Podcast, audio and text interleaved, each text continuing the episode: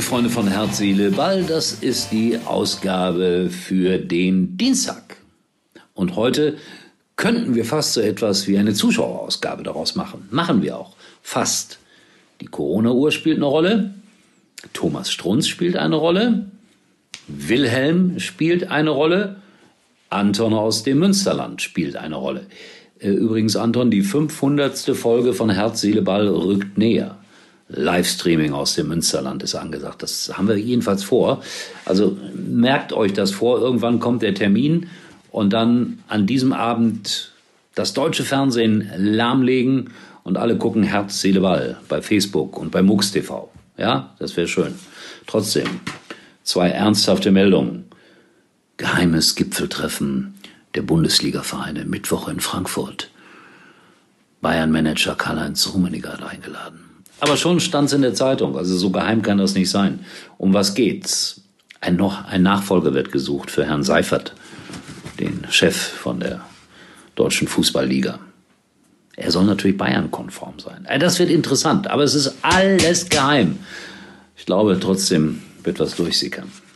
Pokalauslosung wollte ich nur sagen, liebe Schalker, weil ich es gelesen habe, wieder in den Fanforen. Oh, ein Regionalligist. Schalke in der dritten Runde. Der Regionalligist heißt Ulm 46, hatte vor zwei Jahren den amtierenden Pokalsieger Eintracht Frankfurt in der ersten Runde rausgeschmissen. Ich habe sie zweimal übertragen dürfen, die Ulmer einmal gegen Fortuna Düsseldorf, klare Niederlage und einmal gegen Heidenheim mit viel Pech ausgeschieden. Also Vorsicht vor Ulm 46, liebe Schalker, zumal ihr ja, na sagen wir es vorsichtig, im Moment nicht den überzeugendsten Fußball anbietet. Oder habe ich da irgendwie was falsch mitbekommen? Nee, war ein großartiges 2-2 in Mainz. So, wir kommen zu den Zuschauerzusendungen. Wilhelm, Wilhelm Schiwi, unser Kulttrainer, der wartet darauf, dass ich hier 50 Jahre Frauenfußball verkünde. Äh, Wilhelm, ich habe es jetzt ein paar Mal schon gesagt, ja, 50 Jahre Frauenfußball, offiziell. Und Wilhelm hat dazu eine Art Doktorarbeit geschrieben. Irgendwann komme ich darauf zurück. Ich verspreche es. Und dann geht's weiter. Thorsten Beck, den ich nach äh, Herford irgendwie versandt habe gestern. Herr Dorf, da kommt er her, aus Rheinland-Pfalz.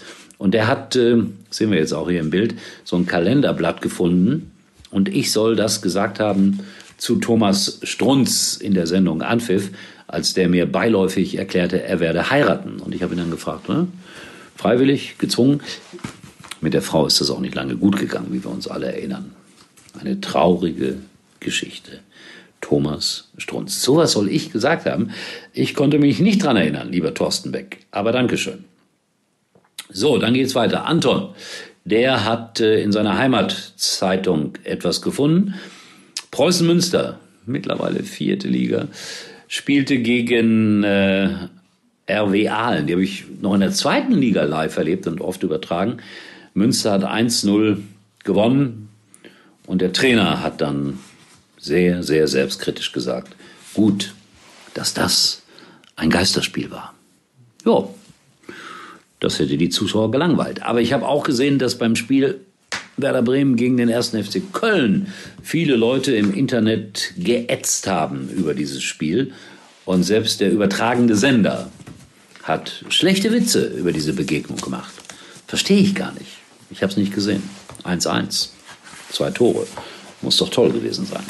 Ähm, Facebook und Instagram sind auch eure Adressen immer, das wisst ihr. Aber ich wollte schon mal darauf hinweisen, morgen, Sascha Theissen, ein großartiger Autor hier aus der Nähe von Aachen, ist bei uns in der Show mit einer Geschichte, die heißt Käfermann tolle Geschichte, vorgelesen von Dietmar Schott. Dietmar Schott ist einer der ganz großen Fußball-, Sport- und überhaupt äh, Reporter gewesen im deutschen Hörfunk, auch im WDR-Fernsehen. Und er wird auch ein bisschen was aus seinem Leben erzählen. Morgen XXL, also man kriegt ein halbes Hörbuch wieder geschenkt aus meiner großartigen CD-Sammlung Mörderischer Fußball. Ich verstehe das gar nicht, dass das keiner kauft hier und bestellt. Äh, Sonderpreis, 9,90 Euro. Kann man auch bei Audible, so heißt das, glaube ich, runterladen. Kostet auch 99, glaube ich. So, ich habe noch ein paar Sprüche. Hätte, hätte, Fahrradkette. Ich sage ja heute mehr so ganz seichte Ausgabe von Herz, Seele, Ball, wobei wir sonst immer so knallhart über dieses Business-Bundesliga reden.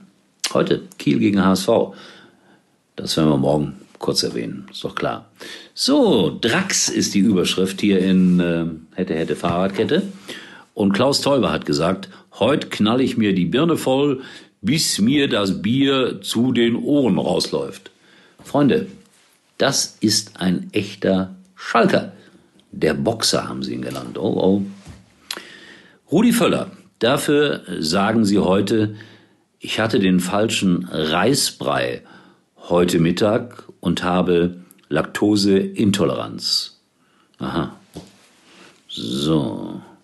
Jens Jeremies sagte, das ist Schnee von morgen. Das ist nur eine elegante Abwandlung, finde ich. Johannes B. Kerner, ein großer Kollege. Wenn Wembley die Kathedrale des Fußballs ist, dann haben die Deutschen hier heute einen kräftigen Schluck Weihwasser gesoffen, das Gesangbuch geklaut und die Kerzen ausgepustet. Ist das schon Blasphemie gewesen? So, und Manny Breukmann, großer Kollege, holt die Antidepressiva raus, Fortuna Düsseldorf spielt. Unfassbar, was wir Reporter so manchmal sagen. Herz, Seele, Ball kommt morgen wieder. Und Uli kann sich jetzt wieder hinlegen.